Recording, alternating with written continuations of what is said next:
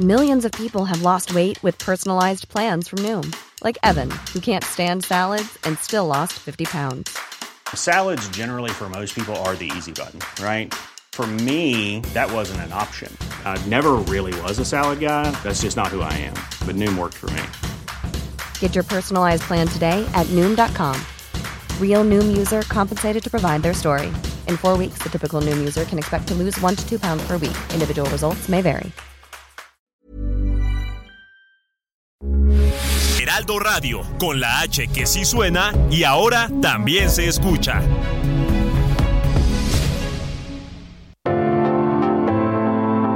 Algoritmo de salud. Un algoritmo. Sabes que estamos contigo siempre, Enrique Culebro Caram y Rocío Brauer. Información valiosa. ¿Qué es lo más importante? No, yo no quiero foto con ella, yo quiero su voz.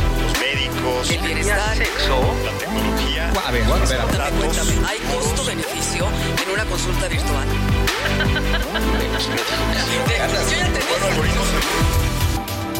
Pero muy bienvenidos. ¿Cómo estamos en esta noche de jueves, agosto, 24 de agosto, para estar a gusto a las 9 de la noche en punto, bueno, 9 y un minutito. Bienvenidos a Algoritmo Salud y vamos a disfrutar de otro excelente programa que hable y haga el crossover, como se dice, esta sinergia, el binomio médico-paciente, médico, por supuesto, con lo digital y todo lo que tiene que ver con la salud y la tecnología digital y transversales. Bueno, pues vamos a dar arranque. Eh, en ausencia de Enrique Culebro Caram, estoy eh, yo y Lourdes Juárez y Ulises y Alpando y a ver si llega Fer, ahí viene Fer Cabrera, todo el equipo de algoritmo. Venga, iniciamos, venga Mario. Cada semana escucha a Rocío Brauer y Enrique Culebro Caram para estar al día en las tendencias, plataformas y tecnologías que están impactando los productos y servicios del binomio médico-paciente. Algoritmo Salud, jueves 9 de la noche por el Heraldo Radio. Bueno, directito y sin escalas, tenemos un súper tema también. Ahora yo soy la que está rodeada de chicas. la otra vez le tocó a Enrique que yo no estuve y ahora yo soy la que está rodeada de dos extraordinarias médicas, bueno, que están dedicadas, por supuesto, son profesionales de la salud y para ello pues hablar de la nueva generación de médicos y médicas digitales es un tema muy importante. Y se encuentra conmigo Catherine Mochinit. Mausinit. Mausinit. Muy bien. sí. Bien, Ya no bateé contigo, ya no reboté contigo el tema del apellido. Mausinit. Muy bonito. ¿De dónde es? De Escocia. Oh, Sí. muy bien. Es psiquiatra y la doctora Alejandra Almeida. Ale Almeida, ya te conocen aquí en Algoritmo porque todas las noches escuchamos tu receta tecnológica sí digital. ¿verdad? Eso sí es cierto. Y también que eres una buenaza, eso es otra cosa muy cierta también. También es cierto. Muy bien, chicas. A ver, vamos a ver, doctora Alejandra Almeida, ¿por qué la nueva generación de médicos digitales? ¿Por qué es nueva generación? ¿Porque están utilizando cada vez más la tecnología? ¿Que no la estaban usando ya? ¿O a qué nos referimos? Eh, eh, hola, ¿qué tal a todos? Muchas gracias por estar aquí, por el espacio y por dialogar Hasta estos que temas. viniste, Sí, oye, hombre, nada más te escuchábamos en la En cápsula. la cápsula, ¿no? Ya tuve que hacerme presente, no hacerme visible. Pero efectivamente yo creo que eh, respondiendo a tu, a tu pregunta, sí la usábamos. Yo, yo diría que sí, ya usábamos la tecnología desde antes, los médicos de las generaciones anteriores a la, a la más actual, ¿no? Pero Ajá. La estamos usando más. Pero la digital, por ejemplo, no es tan, ¿no? tan usada como ahora. a lo mejor el término digital se ha vuelto más eh, usado, más común, y por otro lado eh, se entiende eh, como el uso de tecnologías en general, no, no nada más excluyendo las digitales. Quiero decir con esto aplicaciones para seguimiento de pacientes, pero también aplicaciones que ayuden al médico a dar mejor seguimiento a Claro. sus pacientes. Eh, y entonces yo creo que esto es una revolución que se está dando en general y en términos médicos a través y desde que sucede la de la pandemia del COVID, creo que esto viene a, a- a explotar y entonces a decirnos, ¿sabes que La tecnología utilizada en salud sí funciona. Hay que aprender cómo aplicarla, cómo aplicarla mejor, cómo utilizarla mejor, qué herramientas sí, qué herramientas no, porque yo creo que tampoco podemos abusar y pensar que la tecnología nos va a resolver todo. Como que el algoritmo lo usaban, pero más que nada para asuntos que si uno en ultrasonido, que si esto. Ahora el algoritmo, ¿no? Se, se utiliza para todo. Y más eh, cuando estamos hablando, Catherine, de temas que atañen a sectores muy específicos, ¿no? En tu caso como psiquiatra, Claro. pues también te se hizo el boom con, con la la pandemia o ya desde antes utilizas mucho tecnologías eh, transversales y digitales? Mira, eh, primero muchas gracias por De la nada. invitación, un gusto estar aquí con todos ustedes. Y la tecnología se usa desde ya tiene mucho tiempo, la verdad. Yo lo empecé a utilizar desde que era estudiante de medicina y te voy a contar cómo, con simulación. En lugar del típico aprendizaje del médico con el paciente, empezábamos a usar eh, pues simuladores máquinas, ¿no? Para ¿Realidades hacer- virtuales, por ejemplo? no como tal, ¿No como todavía tal? no hemos llegado a, a ese punto, pero desde cómo hacer RCP eh, con un Explica por favor a la audiencia qué es un RCP. RCP es la reanimación cardiopulmonar, eso que vemos en las películas que presionan el, el tórax del paciente. Eh, esta tecnología donde yo tomé eh, mi educación de médico, donde hice mi servicio, que es de simulación, se volvió mucho más avanzado, porque ahora ya podemos medir la presión y la frecuencia con una máquina. Eh, también enseñamos a los niños o bueno a los estudiantes cómo tomar sangre sin lastimar al paciente con modelos, cómo atender un parto con modelos. Y todo esto está monitorizado. Hay otra parte que también utilizamos que es eh, el PBL, que es el problema, bueno, soluciones con problemas y con pacientes, en el cual metes a un estudiante con actores en una cámara de GESEL donde son grabados de cómo dan una consulta. Y entonces tienes luego como un feedback de, oye, es que hiciste bien esto, hiciste mal esto, te faltó, y aquí no hay como, yo pienso que me fue mal, no, aquí lo estamos viendo. Entonces la tecnología ya viene de mucho tiempo eh, para los estudiantes de medicina y en la pandemia, justo como dicen, se disparó esta parte, ¿no? Eh, a mí me tocó entrar a la residencia en este periodo tan terrible en el que de ver pacientes todo el tiempo fue, pues todo el mundo se fue a su casa, Claro. ¿no? Porque teníamos mucho miedo de Verlos por las plataformas, ¿no? Y De- nos tocó, sí, sí, sí, nos tocó. Remotas. Así es, empezar con, bueno, vamos a ver cómo sería una consulta en Zoom. Vamos a ver cómo sería... O por WhatsApp por primero, ¿no? WhatsApp. Tal vez. Por video así de sencillito, así empezaron algunos médicos. Otros, pues nada más escríbeme, dime cómo te sientes, pero pues no es. era suficiente eso. No, no era suficiente. Entonces ya lo que se está pensando es en usar las mismas tecnologías, tu mismo celular, tu mismo relojito que está midiendo la Sí, frecuencia. tus devices o tus todo, dispositivos. sí, ajá. todo. Para medir, pues, cuántas horas duermes, eh, qué buscas en internet. Todo esto eh, se está metiendo a una gran red de información para buscar algoritmos de cómo ayudarte o de cómo ir eh, buscando, a lo mejor y estás buscando cosas más tristes, o estás buscando cosas más de la alimentación, o estás buscando algo diferente a tu ritmo, ¿no? Por ahí podemos Mm. empezar. Y también la receta electrónica, el expediente electrónico, ¿no, Ale? ¿Qué más, este, aparte de la consulta digital o virtual? Pues efectivamente, digamos, tenemos una serie de aplicaciones que yo creo que están evolucionando y ahora que tenemos... ¿En aplicaciones te refieres a las apps? Me refiero en particular a las apps, ahorita O lo que otra, mencionaba, pero hay aplicaciones, valga la redundancia, de eh, tecnologías en diferentes aplicadas. vaya. ¿Plataformas? plataformas o patología digital que lo hemos comentado en este programa, ¿no? No solamente en la parte psiquiátrica, sino toda la parte que tiene que ver también con imágenes, cómo vamos también entrenándonos y entrenándose los médicos. Cuenta a la audiencia cómo es esto, aunque ya lo hayamos dicho. Sí, bueno, la patología digital o la radio, la, la radiología como tal, que son imágenes, realmente ha servido mucho para que estas tecnologías se vayan entrenando sobre la misma base de imágenes que se van generando a través del tiempo de pacientes y de una serie de, de situaciones, ¿no? Entonces, una vez que se genera esta información, entonces ahora sí entra la inteligencia artificial. ¿Y qué hace la inteligencia artificial? Pues la, la inteligencia artificial a través de aprendizajes, algoritmos, etcétera, que uno les va transmitiendo, entonces van siendo capaces de detectar cosas que luego llegan a ser invisibles para el ojo humano. ¿No? Entonces, en patología, que es tan importante poder detectar en una imagen que estás viendo alguna anomalía para poder decir esto pudiera ser o podría tratarse de cáncer, a veces el humano pues no tiene esa capacidad pero la tecnología sí nos da esa capacidad. Y aquí nada más me qu- quisiera yo decir que esto no quiere decir que los médicos o los profesionales de la salud en general vayan a dejar de existir. O que no tengan también la capacidad, que no se tergiverse el tema, ¿no? No, no, no es Porque la capacidad, sí, porque, sí, o sea, sí, la capacidad en el sentido de que no, o sea, nuestro ojo no tiene esa capacidad, Claro. como la de un lente de una fotografía, es mucho más potente, ¿no? Claro, claro. Sin embargo, necesitas la interpretación de un médico. Es decir, el humano no queda totalmente destituido. Y yo quisiera aquí ahondar tantito en algo y ponerlo sobre la mesa. La tecnología viene a ayudarnos en muchas cosas, en muchas estructuras, y yo creo que todavía ni imaginamos en cuántas manos van a venir a ayudar, sobre todo en el tema de la medicina. Pero la tecnología, desde mi personal punto de vista, tiene que hacer que el médico se humanice. Es ah, decir, el médico se humanice con la tecnología. Porque entonces tendría que ah. prestarle atención a lo que me está diciendo. Ajá.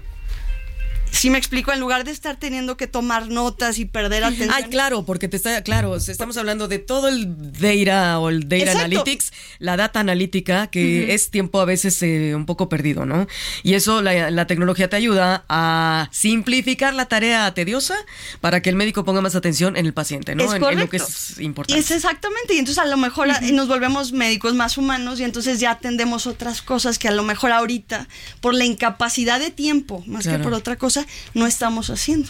No, y en la psiquiatría creo que eso es un muy buen ejemplo. Claro, en la psiquiatría, em, ¿cuáles son los estudios previos que tienes? Porque estabas hablando de rehabilitaciones, ¿no? De primeros auxilios. ¿Es, ¿Eso es parte de lo que tienes al inicio? Bueno, para empezar, todos los psiquiatras somos médicos. Claro. Entonces llevamos toda la formación completa, tuvimos rotaciones completas en todos los servicios, pediatría, gineco, interna, cirugía, un servicio social. Yo, como les comentaba, eh, lo tomé en simulación médica que me gustaba mucho y ya después tomamos un examen para elegir qué queremos ser. Pero eso no quita que seamos médicos. Claro. Eso es algo que a mí me gusta siempre. Es que siempre nos dicen, ¿eres médico? No, eh, no es médico, es psiquiatra. No, no, no, somos médicos, claro, son médicos. es lo más importante. Yo también soy paramédico de la Cruz Roja. Ah, muchas felicidades. Sí, me, ya me dedico Estás súper jovencita, ¿no? ¿Cuántos años tienes? 28. Imagínate, Ale, ¿no? Y ya médico de la Cruz Roja es algo muy importante para, también. Paramédico, paramédico, paramédico, perdón, paramédico. Yo, yo lo que hago aquí ahora, que ya no voy tanto a las guardias a subirme a las ambulancias, lo que hago es apoyo a los demás paramédicos con un tema psiquiátrico porque es básico. que no sabemos hacer. Claro, porque imagínate una jornada tan pesada, ¿no? Atender a tantas situaciones desafortunadas, de, ¿no? Eh, accidentes y demás. Y claro que el paramédico necesita ese apoyo de sanearse, ¿no? Los apoyo y también si me hablan, oye, tengo un paciente que parece un brote psicótico, ¿qué hago? Ok, yo doy las indicaciones, yo sé qué medicamentos dar o cuáles no. Y ahí viene la tecnología y entra, ¿no? En tiempo real, o sea, no es una llamada, es algo más que eso. Te dan sus, no sé, sus eh, síntomas en tiempo real. Ah, en tiempo real y yo ya decido a qué hospital se manda, qué medicamentos le damos o qué no le damos o si hay que mandarlo por otro tipo de situaciones, ¿no? Ok, está muy interesante y además, bueno, la nueva generación de médicos. Imagínate todos aquellos médicos que dirán, eh, yo ya tengo cierta trayectoria, 20, 30 años, que ya no entro en esta nueva generación. O sea, y, aunque usen la tecnología, ¿cómo hacemos? No, yo creo que sí, claro que entran en esta nueva generación. No, necesariamente es cuestión de edad. Yo no creo, yo no creo. Es cuestión de adopción de la tecnología. Exactamente y aplicación de la tecnología, porque también creo que vale la pena decir que no todo lo que las nuevas aplicaciones significa que nos van a servir tanto al paciente como al médico o para quien sean este, hechas, ¿no? Entonces, eh, algo que, abona muy interesantemente a lo que acabas de mencionar de, de, a lo mejor esa asesoría que tú les das en tiempo real a, los, a los médicos o a los paramédicos que atienden a pacientes en emergencia y tú le das la, la parte de, o tu tu, eh, ¿cómo se dice? Tu feeling desde la parte psiquiátrica, ya también ahora con la inteligencia artificial, imagínate tú a un operador tecnológico, es decir, tú le escribes, oye, pues me estoy sintiendo así y asado. Oye, ¿y esos síntomas desde hace cuánto que los tiene la tecnología artificial? Te responde. Entonces tú le contestas, pues hace siete días. Oye, ¿y eso es algo nuevo ya lo habías tenido antes? No, es algo nuevo. Y se acompaña de tal cual o X sintomatología, sí, no, sí, no, sí, no. Y con base en, ese, en esa información que tú le acabas de dar en ese momento, ese autómata se convierte en un muy buen asesor médico porque además ya está utilizando información basada en datos científicos que están albergados en bibliotecas gigantescas de información. Sí, los famosos racks, ¿no? Donde está el Big Data. O el Huge Data, ahora es más que un Big. Pero, eh, pero di esto, Ale, por favor, porque esta inteligencia artificial está adiestrada, está programada, está eh, todos esos datos los ponen médicos, no porque de la nada surja. Ah, claro, se tiene que alimentar, es decir, se tiene que alimentar con información claro. real, ¿no? Pero, De por ejemplo, yo no soy un psiquiatra, ¿no? Y me- imaginémonos que estoy en, en- en algún lugar de los centros en los que da atención. Dile a la audiencia, por favor, cuál es tu especialidad. Yo soy, este, me dedico a hacer salud global, ¿no? Que es, eh, veo un, eh, el enfoque es más poblacional, pero imaginémonos que estoy en uno de los centros de atención de la Cruz Roja y yo no soy médico psiquiatra y me llega un paciente en un estatus psicótico, es decir, de, o sea, fuera, de sí, ¿no? Yo no sé qué hacer. Pero tampoco en ese momento tengo la fortuna de tener a un psiquiatra a mi lado ni alguien que se comunique en ese lado. Pero sí tengo una herramienta en mi celular. Que si yo le doy cinco respuestas, estoy inventando, ¿no? Pero si le doy cinco respuestas, me va a poder decir de una manera muy certera si lo tengo que dirigir a un hospital, si se trata de un brote psicótico y, qué puedo hacer en ese momento que tengo ahí el paciente para después poderlo trasladar. Es decir, sí nos ahorra tiempo Claro. y nos ayuda Sí. a tratar las emergencias o urgencias de mejor manera. Canalizas mejor, ¿no? Al paciente. Tenemos una capsulita para que entremos también todavía más, ah, ahondemos más sobre el tema de las nuevas generaciones de los médicos y médicas. Y bueno, pues esta, preséntame tú, ¿no, Ale? porque, porque soy yo la que hizo la cápsula. Entonces tú, con Rocío.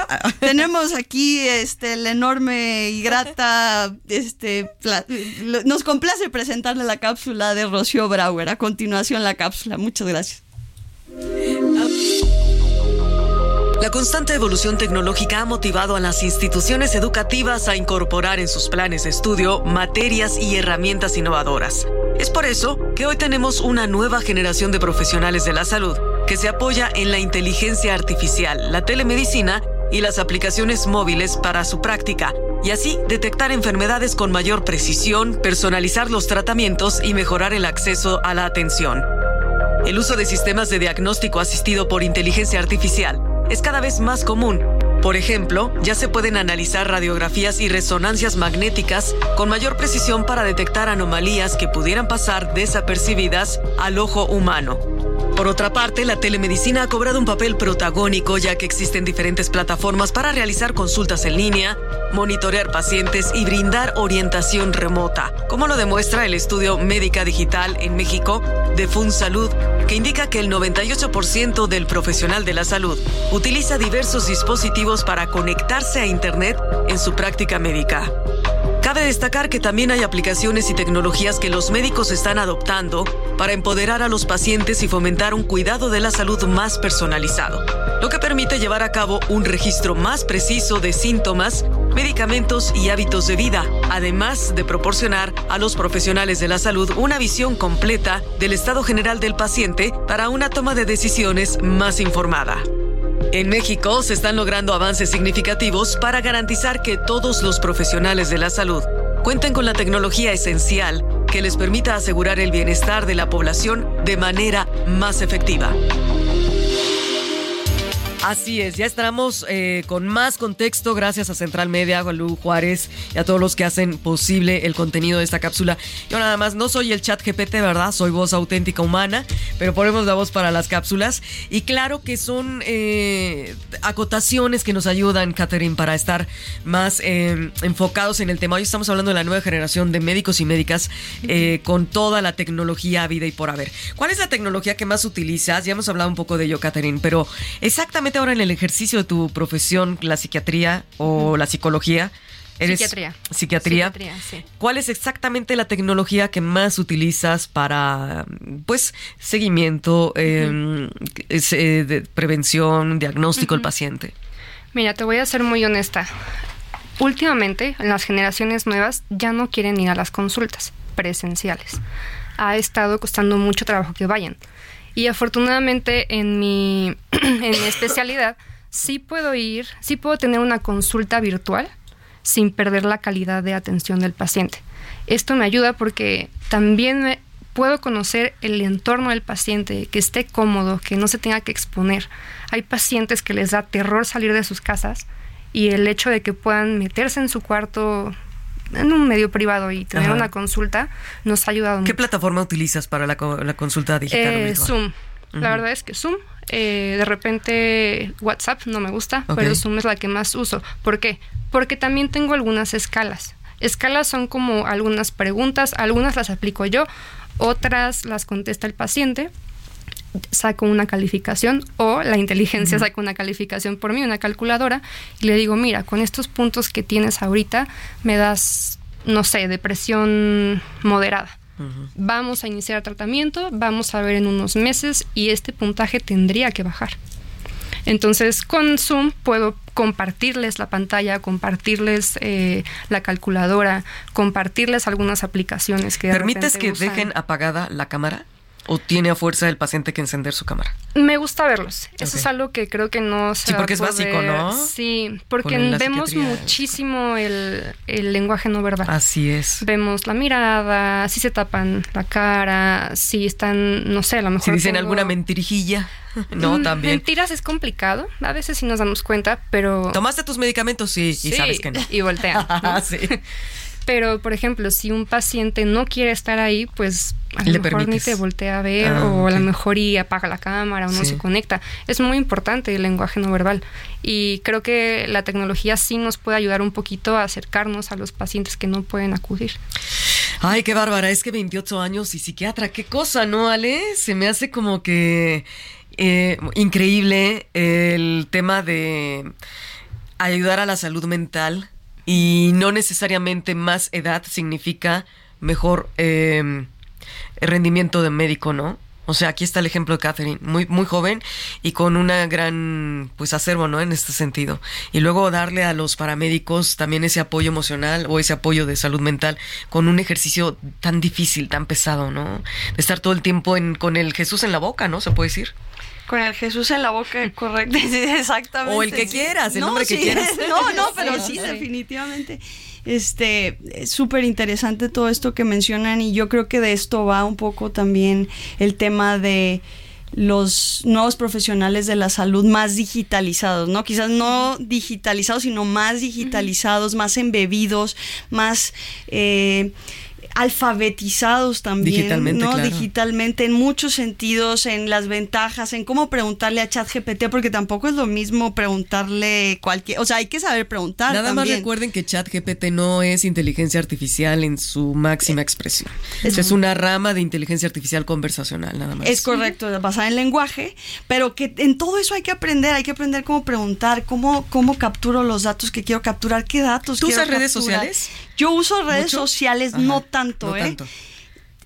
Me tocó una generación que empezaba con las redes sociales y yo me atrevo a decir que ahí me salgo un poquito ahí del, de la media o de la curva. Ajá. Yo la verdad siempre utilicé las redes sociales mucho después de que mis compañeros empezaban a utilizarlas, pero la verdad es que les veo eh, un gran, una gran capacidad de comunicación y de comunicar salud y de hacerlo de una manera más dinámica, más atractiva, de que los, los estudiantes ahora, y no solamente los de medicina, sino de otras carreras también, ya los cursos los tomas en línea, en donde sea, tienes cursos más Sí, pequeños de 10 demanda. minutos. No, la Sí, verdad. sí. Y creo que eso viene a abonar a- a eficientar muchos procesos. Un médico siempre se está actualizando también, ¿no? Siempre. Puedes tomar un webinar de un superdocto médico de es- Así es. Suiza, de Noruega, Sí, de, sí, de Escocia, ¿no? de todos Escocia, lados. de donde es tu Sí. terruño o tus ancestros. Sí. ¿No? ¿Cuáles? eh, ¿Tú utilizas redes sociales, Catherine, para divulgar lo tuyo, para dar em, algunos, no sé, como tips para que la Para gente divulgarlo, mira, salud todavía mental, no. Es algo que me gustaría trabajar. Ajá. Pero sí me he puesto a estudiar un poquito los famosos influencers. Es muy interesante. Sí, hay varios Es médicos influencers interesante. que sí son muy buenos y además están Sí, certificados, ¿no? Sí, sí, pero también me gusta ver todo el grado de desinformación que a Sí, veces se llega a sí, compartir. es también eh, algo en lo que hay que enfocarnos. O la infodemia, el exceso de Sí, información, ¿no? También.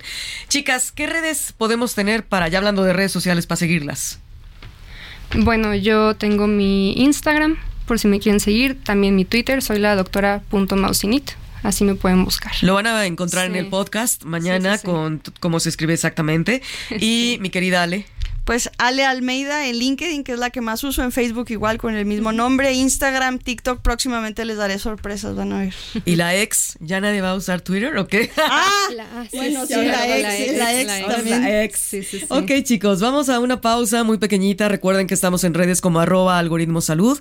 Y el podcast, mañana ya lo tienen. Fer Cabrera se encarga de que a la primera hora del día del día siguiente, del viernes, lo tengan en algoritmosalud.com. ¿O no, Fer? ¿O no? Muy bien, Ulises, hacemos una pausita y regresamos. Recuerden que estamos hablando siempre, todos los jueves, en el Heraldo Radio de Algoritmo Salud, la salud y toda la tecnología digital.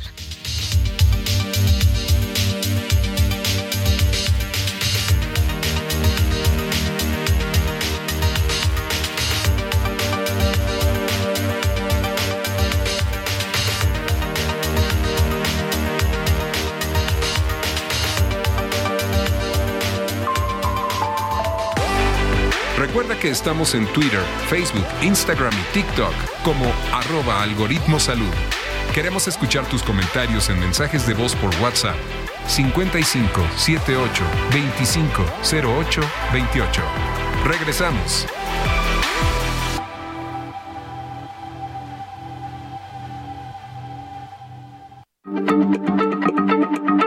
Heraldo Radio, la H se lee, se comparte, se ve y ahora también se escucha. Selling a little or a lot? Shopify helps you do your thing however you cha-ching. Shopify is the global commerce platform that helps you sell at every stage of your business. From the launch your online shop stage to the first real life store stage, all the way to the did we just hit a million orders stage.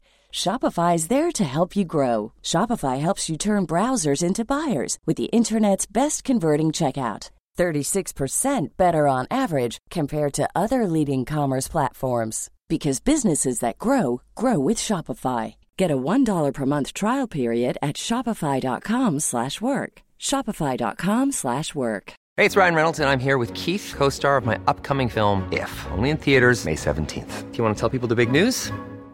All right, I'll do it. Sign up now and you'll get unlimited for $15 a month in six months of Paramount Plus Essential Plan on us. Mintmobile.com slash switch. Upfront payment of $45 equivalent to $15 per month. Unlimited over 40 gigabytes per month. Face lower speeds. Videos at 480p. Active Mint customers by 531.24 get six months of Paramount Plus Essential Plan. Auto renews after six months. Offer ends May 31st, 2024. Separate Paramount Plus registration required. Terms and conditions apply if rated PG.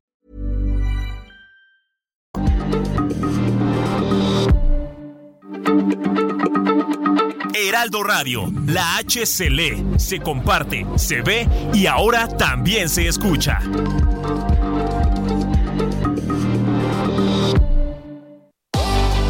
Estamos de regreso en Algoritmo Salud con Rocío Brauer y Enrique Culebro Caram. Enrique Culebro Caram, te mandamos saluditos donde quiera que estés. Bueno, chicos, en y chicas, en eh, Créame Digital siempre hablamos de esta plataforma que es extraordinaria, hecha 100% mexicana. Ahora sí que Made in Mexico y ha diseñado una plataforma de salud digital que es buenísima para brindar una mejor y más eficaz atención al paciente y cubrir diversas necesidades que van desde lo que yo traigo ahorita, un poquito de congestión nasal, nada más, pues no tengo más nada, ¿no? Hasta buscar un médico súper especialista con, por supuesto, médicos de primera calidad, de primera línea, servicios online todos, con pruebas de laboratorio también, a través de nueve cadenas de los laboratorios médicos más importantes de México. Eso que les cuento, la consulta médica, ya sea con el médico general, como les decía, un especialista, cardiólogo, pediatra, psicólogo, nutriólogo, entre otros, y servicio de ambulancia con personal altamente capacitado de acuerdo a la necesidad que se requiere. Farmacia, no se diga, donde puedes solicitar tus medicamentos para que lleguen hasta la puerta de tu casa, el famoso delivery. Y bueno, son algunos de los eh, servicios que ya están disponibles en Creamedic Digital. Por favor, échenle un ojito. Está extraordinario y recuerda que todos los servicios los puedes solicitar en línea desde la comodidad de tu hogar o donde tú estés si prefieras. Y hablando de la comodidad del hogar, eh, Esto es algo muy importante. Tener el contacto con el médico, Catherine y Ale, es algo extraordinario que podemos, eh, si tú, el médico muchas veces dice, bueno, yo me desconecto o me voy de viaje, voy a un webinar o voy a una actualización a otro país y puedes seguir en contacto con sus pacientes a través de, de todo lo digital y la tecnología, ¿no? Es increíblemente bueno porque le continúas el seguimiento al paciente y el paciente, me imagino en tu área que debe ser así, ¿no? Que tú te vas eh, con, con, la psiquiatría, tomas unos días y dices, no voy a dar consulta tres, cuatro días, ya estarán todos los pacientes infartados, no, por favor, Catherine, no te vayas. Es como que se pone más, más denso el tema de, ¿no? De, del problema. Sí, llega, llega a pasar. O algunos que te vas de vacaciones pensando, ay, ahora voy a descansar y te mandan mensaje, ¿qué cree que hoy eh, sentí que me quería matar. Y eso es una urgencia y pasa claro. todo el tiempo. Bueno, matar digo como un término muy eh, simplista, es un suicidio, es claro. algo muy importante, es preocupante. Hablando de la tecnología, he estado leyendo y en los congresos se ha presentado que hay algunas inteligencias, bueno, algunos chats que están dándole acompañamiento al paciente siendo un digital completamente. Es decir que... Comunidades, ¿no? En chat. Ajá, comunidades que ayudan en y chat. apoyan para pensamientos uh -huh. suicidas, para otras personas que también, bueno, no solo suicida, también uh -huh. están otros... De todo tipo. Sí. Pero o sea... particularmente eso, que es de las principales urgencias en la psiquiatría, que por lo menos sepamos que, bueno, a lo mejor y yo no estoy por lo que gusten, pero se puede meter a tal aplicación y va a encontrar maneras de relajarse, técnicas de terapia cognitivo-conductual que le va a ayudar a resolver la crisis, eh, que le van a canalizar con un medio que va a contestar 24/7. Uh -huh. Eso es muy útil, es lo que viene. Claro. Y en ese sentido, cuando alguien te escribe esto en WhatsApp, ¿tú qué, uh -huh. ¿cuál es la primera um, decisión que tomas como psiquiatra? La primera decisión es mandarlo a urgencias. Eso es un hecho. También hay que, tomar la enfermedad psiquiátrica como una enfermedad igual de importante que es la diabetes, la hipertensión, un infarto. Y esto es una urgencia. Entonces, si un paciente me escribe que tiene estas ideas o que hizo un intento, porque de repente llega a pasar, lo primero que tengo que hacer es mandarlo a urgencias. Pero si me dice, oye, estoy pensando, en, de repente me llegan estos pensamientos o cualquier cosa, saber que en un futuro van a estar más desarrolladas estas tecnologías que me ayuden. Uy, Ale Almeida, y en tu expertise, ¿cuál crees que sea la tecnología que ahorita está empoderando a la nueva, nueva generación de médicos? Hemos hablado en el bloque anterior ya de algunas, pero ¿cuál específicamente crees que sea la más importante? Yo creo que la capacidad de, de, de, vivir mucha información y de tener mucha capacidad de, de hacer prácticas en tiempo real, creo que eso es algo magnífico uh -huh. que, que, viene a, a, a trascender y a trastocar el entrenamiento de los médicos en todas las latitudes, me atrevería a decir, del mundo y de México, espero, ¿no? En algunas luego tienden a llegar un poco más tarde que en otras, pero creo que esto es un acercamiento, eh, a, a, o más bien es una manera de llevarle una capacitación mayor a todos los profesionales de la salud en México, uh -huh. de una manera más costo efectiva. Por otro lado, también hay todos estos, estas nuevas tecnologías que tienen que, que ver con el, con el reconocimiento de voz. Creo que eso va a ser uh -huh. también magnífico, sobre todo también en enfermedades sí. psiquiátricas o, o, para la detección temprana de Parkinson, de Alzheimer y todo esto, poderlo detectar porque empiezas a detectar que hay un cambio en la modulación de la voz uh -huh. o algunas directrices, eso creo que va a venir a ser muy importante.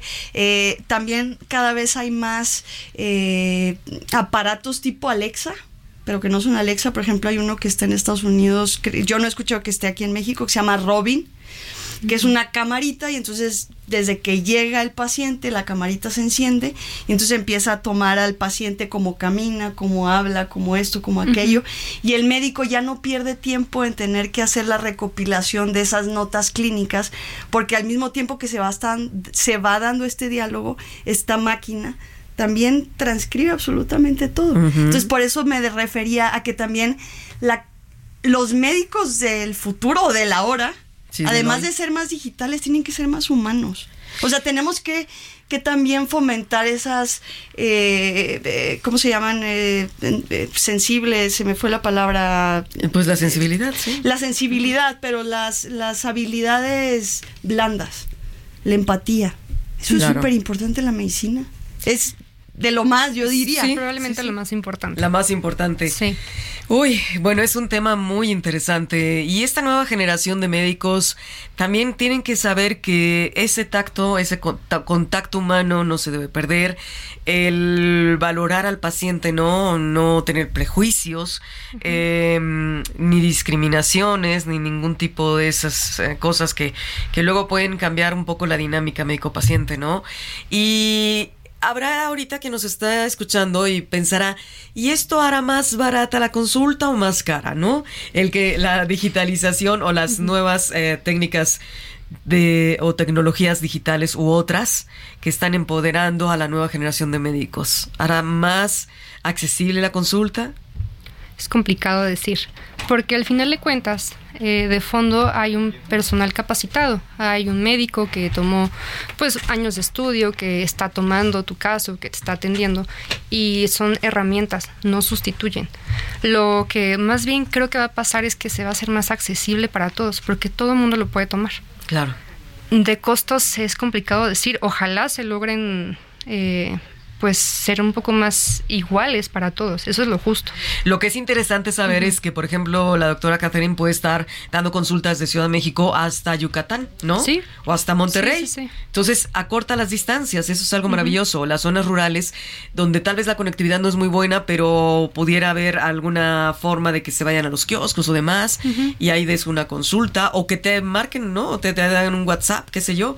Sí. Entonces, eso ayuda, ¿no, Ale? Totalmente. Y este ya anteriormente he platicado aquí sobre que me, o sea, que me gusta mucho a mí implementar soluciones eh, a través de herramientas digitales en zonas precisamente rurales de nuestro país. Y yo cada vez veo eh, de manera favorable que hay más penetración, sobre todo del uso de los teléfonos celulares inteligentes. A lo mejor todavía el internet le falta un poquito, pero la penetración de los celulares es impresionante. Y creo que eso nos va a dar una nueva pauta para pensar creativamente cómo le vamos a hacer para a través de esta tecnología sí llevarle el psiquiatra, el médico endocrinólogo, que no los hay suficientes, a esa persona que está en esa zona rural o no tan rural, pero que esté en una zona urbana difícil de acceso, ¿no? Entonces Pues yo sí. creo que Lo hemos dicho siempre, la Sierra Gorda de Querétaro, o sea, ¿quién- ¿cómo llega ahí la conectividad? Por más que Elon Musk ponga su, ¿no? Starlink, o que te llegue la conectividad por satélite, independientemente que, de quién sea. Pero claro, están pensando, también los emprendedores están pensando en cómo hacer que Internet llegue a todos, ¿no? O sea, un Internet para todos. Y esto también ayuda a las personas a, pues, saber y encontrar al médico, ¿no? O sea, al médico que necesitan o a la médica.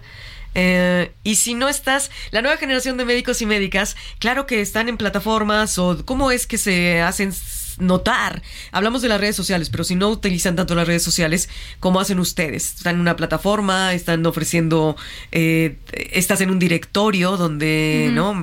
En línea donde te pueden encontrar? ¿Cómo es? Mm, Pues sí, hay algunas plataformas que son dedicadas a consulta médica. ¿Tú estás en un Eh, directorio por ahí para que te puedan encontrar? Sí, de, de repente no, no me encanta esta plataforma.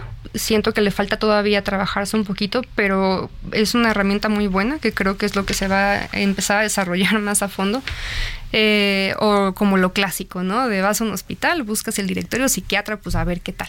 Pero no, todos sabemos que eh, los médicos más buscados son los que están en redes, eh, los que son recomendados por redes, demás. Incluso tienen una calificación, ¿no? Sí. O sea, hay comentarios. Sí. Ya estás, este, ahora sí que la búsqueda, el Google o cualquier otro buscador o cualquier otra plataforma, como hemos hablado, Cramedic Digital o de estas que son confiables, certificadas, pues tienen a los médicos y claro que ahí te recomiendan a médicos de primera línea. Totalmente, y creo que esa es una gran herramienta para los médicos, para darse a conocer y para el paciente, para saber con qué médico está yendo, qué tipo de médico, porque los médicos también pues hacemos clic o las Sí. personas hacen clic dependiendo del tipo de médico que eres, ¿no? O sea, por, por el cómo te llevas con las personas. Claro. Hay gente a la que le gusta que seas mucho más sensible, hay otros que les gusta que les hables más directo, ¿no? Entonces, yo creo que eso también a través de los comentarios que los mismos pacientes van dejándole a los médicos, tú como paciente, poniéndome la cachucha de paciente, puedes ir y revisar, ah, pues este suena a que es un médico de los que me gusta, ¿no? De los Entonces, que me va a atender claro. con yo creo que son herramientas de verdad. Entonces la nueva generación de médicos tendrá que estar en plataformas, ¿no? Sí. Para- tendrá que estar, Tendrá en, que estar en plataformas. plataformas. Muy bien, para que también les encuentren, porque eso es muy importante. Y luego más, si las especialidades como la psiquiatría no es tan fácil encontrar al médico, u otras, como decías, el endocrinólogo, es bien difícil, pues necesitamos, ¿no? Llegar a ellos directamente. Yo siempre he pensado, le vas preguntando a tu médico general, oye, ¿conoces a alguien? O preguntas a los amigos o a la familia, y así vas llegando con los médicos. Pero ahora esto está cambiando. Sí, está cambiando. Eh, igual he visto como algunos comentarios, ¿no? En redes sociales de, ay, voy con tal doctor porque es el primero que me sale.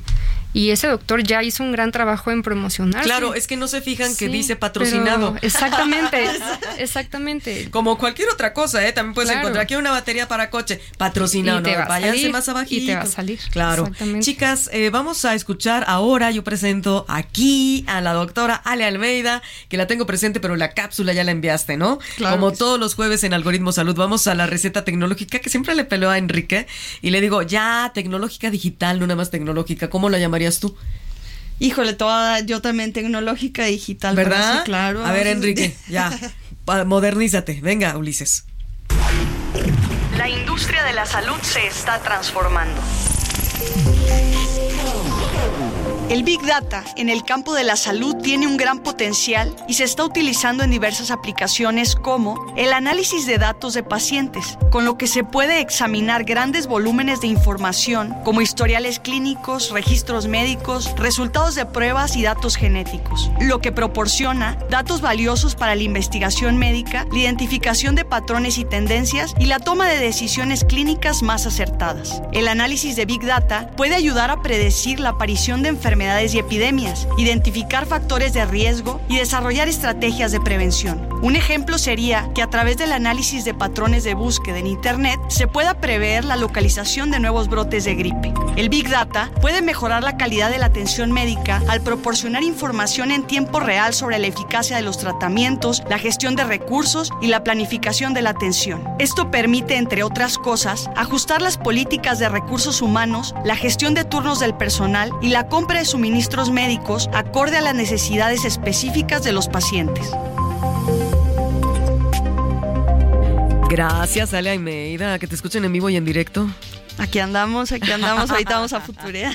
Ya se nos hizo que vinieras a la cabina del Heraldo, Algoritmo Salud.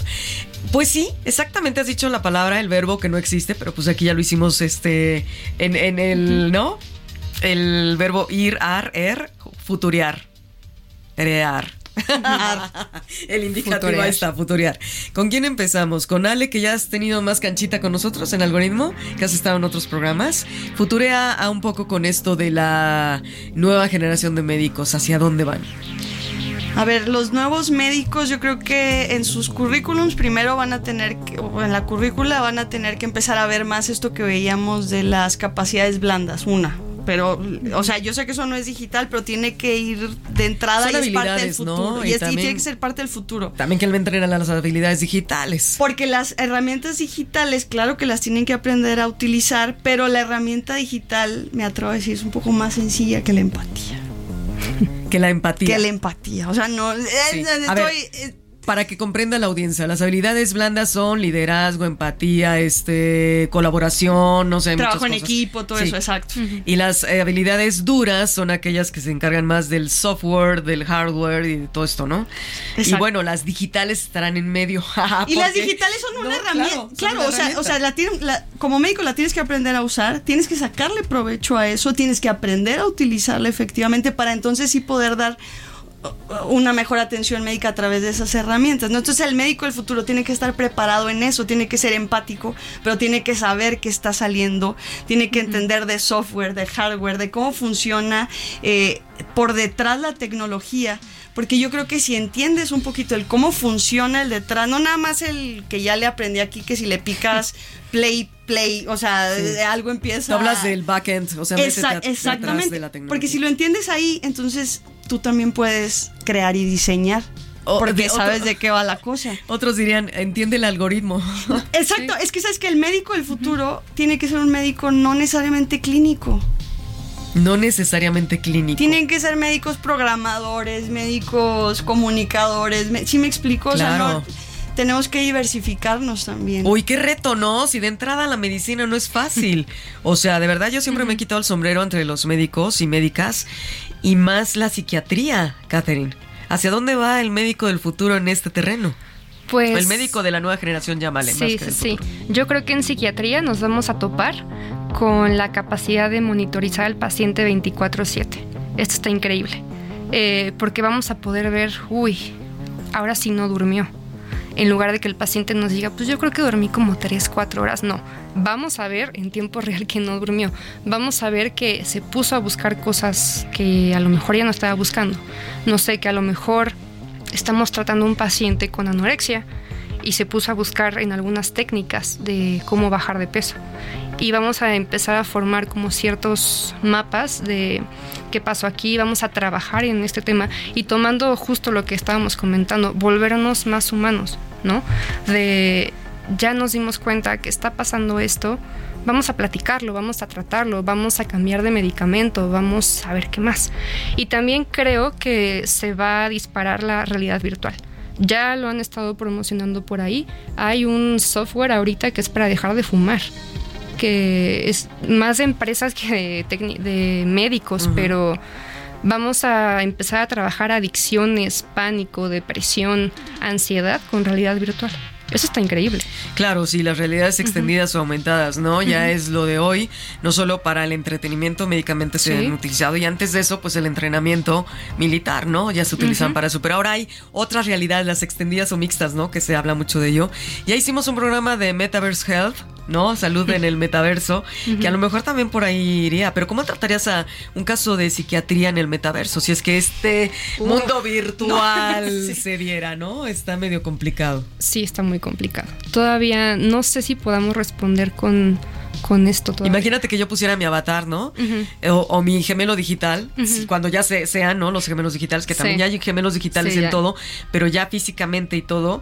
Y te digo, pues a ver, analiza mi gemelo digital. Ahí no vas a saber mis otros, eh, eh, mi otra expresión, otro lenguaje, ¿no? Eso va a estar complicado, porque vamos a tener únicamente la parte de los datos pasivos y activos, o sea, lo que contesta el paciente y lo que se registra, pero no sé si vamos a poder ver eh, cómo está el paciente, si está llorando, si se está riendo, eso es muy importante. O podrás decir, a ese no lo analizo yo, ¿cómo crees que voy a analizar a tu avatar? ¿No? Puede ser, o habrá, a lo mejor habrá una forma de lograrlo, todavía no sé. Yo todavía no me lo puedo ni siquiera imaginar, no lo sé. ¿eh? o sea, suena increíble en muchas cosas y, o sea, prácticamente hasta para probar medicamentos dices tú, wow, o sea, y sí, ¿no?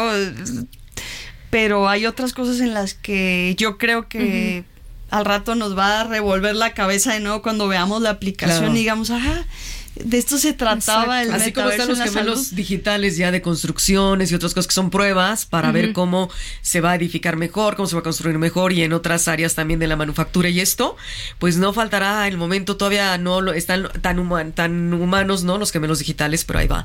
El tema y es un tema sasazo y claro, ahí está también entrando de lleno y sin escalas y quítate, quítate, que ahí te voy, la inteligencia artificial, ¿no? Que nos ayuda y también hay que tener sus, eh, pues sus eh, eh, resquicios todavía, ¿no? Tener que saber que la inteligencia artificial no lo es todo y no nos lo va a dar todo. Entonces ahí está la parte increíble de toda la sapiencia, todo el conocimiento que el médico invierte, nueve años, diez años y siguen actualizándose. No paran de actualizarse los médicos, ¿no? No, nunca paramos. Por más que queramos decir, ah, ya, ya acabé, de repente te das cuenta que ya salió un artículo nuevo, ya hay un congreso nuevo. Ahí está otra pregunta, ¿cómo se va a actualizar en la nueva generación de médicos futuriándole en este tema? Y esa es, y esa es una muy buena pregunta porque además dada la investigación y cómo se ha ido favoreciendo toda la parte de la investigación, cada vez hay más información. ¿No? Entonces, ya eh, hace no mucho leía precisamente que decían, es que antes pues, tenías que leer, estoy inventando ahorita la cifra, ¿no? Pero 10 artículos y era la actualización del año completo. Ahorita son 10 artículos en una hora del día. Salieron 10 artículos nuevos. O sea, es imposible leer, esa capacidad, o sea, no es imposible.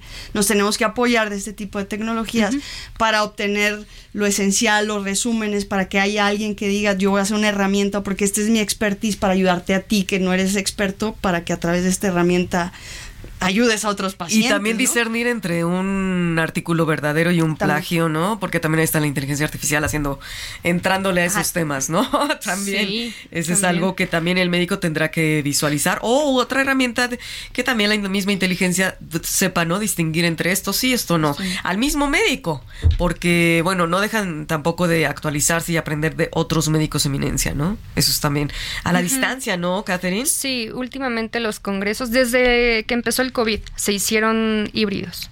Esto revolucionó completamente porque antes el médico tenía que pagar su avión, ir al hotel, ir al congreso. Ahí los costos ya nos ayudan. Y exactamente, aquí ahorita algunos hasta te regalan la beca para que el conocimiento se siga compartiendo. Claro. Y ya puedes ver al doctor, a la eminencia que acaba de descubrir algo, lo puedes ver en tu, en tu casa. Claro. Eso cuando se lo hubieran imaginado los no médicos de ir- antes. Ah, imagínate, estoy en. Sydney, Australia. A ver, pues échate las 18 horas de vuelo, más los cuantos aviones, viáticos No, y demás. Sí, ya, no es factible. As- Eso ya no es acortamos factible. distancias y también los costos, ¿no? Pues Para que el médico también se actualice. Pues un mundo infinito de posibilidades lo que tiene precisamente la medicina, no para y sobre todo con las alianzas que pueda tener con la tecnología, no se diga las herramientas digitales. Ale Almeida, pues mañana sale el podcast y todos tus eh, pormenores, pero dinos de las plataformas, de lo que estás haciendo en estos eh, dos minutitos que nos quedan. Un minuto para ti y un minuto para Catherine. Ok, gracias. Pues bueno, los invito de nuevo a que nos sigan en Ale Almeida en LinkedIn. También estoy en Facebook y próximamente, como les decía, les voy a dar sorpresas en TikTok. Eh, estoy haciendo. Pero ¿cómo te encontramos en TikTok? No, todavía no. Ah. Próximamente, próximamente. Ya me inscribí, pero me falta echarle más coco ahí al show. Ok, ok. Este, eh, eh, bueno, esas son. Y también los invito a que me sigan a mi empresa que se llama Ale Health Consulting, que también está en link. O sea, Ale Health de salud, ¿no? Exactamente. Ok, consulting, muy bien. ¿Y ahí encontramos qué? Ahí encuentran información de información relevante en salud, salud digital sobre todo, que ahorita todavía no estoy generando yo del 100% el contenido, pero este les aseguro que el contenido que pueden revisar ahí está totalmente certificado. Por médicos certificados, Exactamente, sí. obviamente. No hay, hay nada de que es un bot.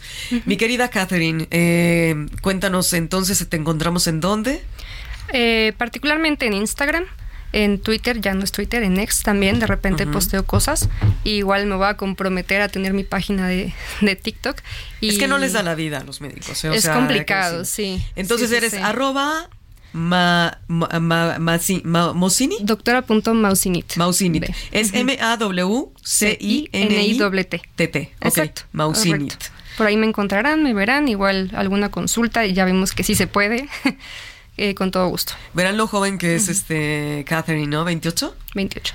Muy bien. Y lo joven que también sale. Sí, pero ya, ya, ya, ya me metiste un gol. No, no, no, no, no, no, no. Aquí estamos viendo, es que de verdad que yo me quedo impactada, ¿no? Todos los años de carrera. pues, ¿A qué edad empezaste?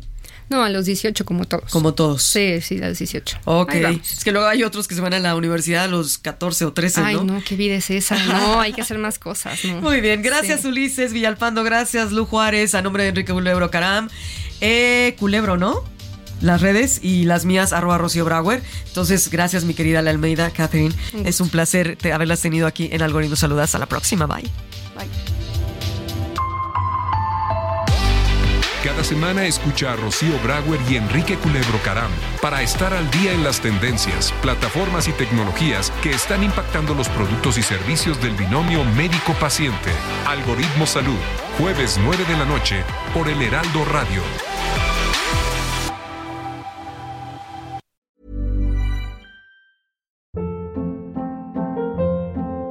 Hold up. What was that? Boring. No flavor. That was as bad as those leftovers you ate all week. Kiki Palmer here, and it's time to say hello to something fresh and guilt-free. Hello Fresh. Jazz up dinner with pecan-crusted chicken or garlic butter shrimp scampi. Now that's music to my mouth. Hello Fresh. Let's get this dinner party started. Discover all the delicious possibilities at hellofresh.com.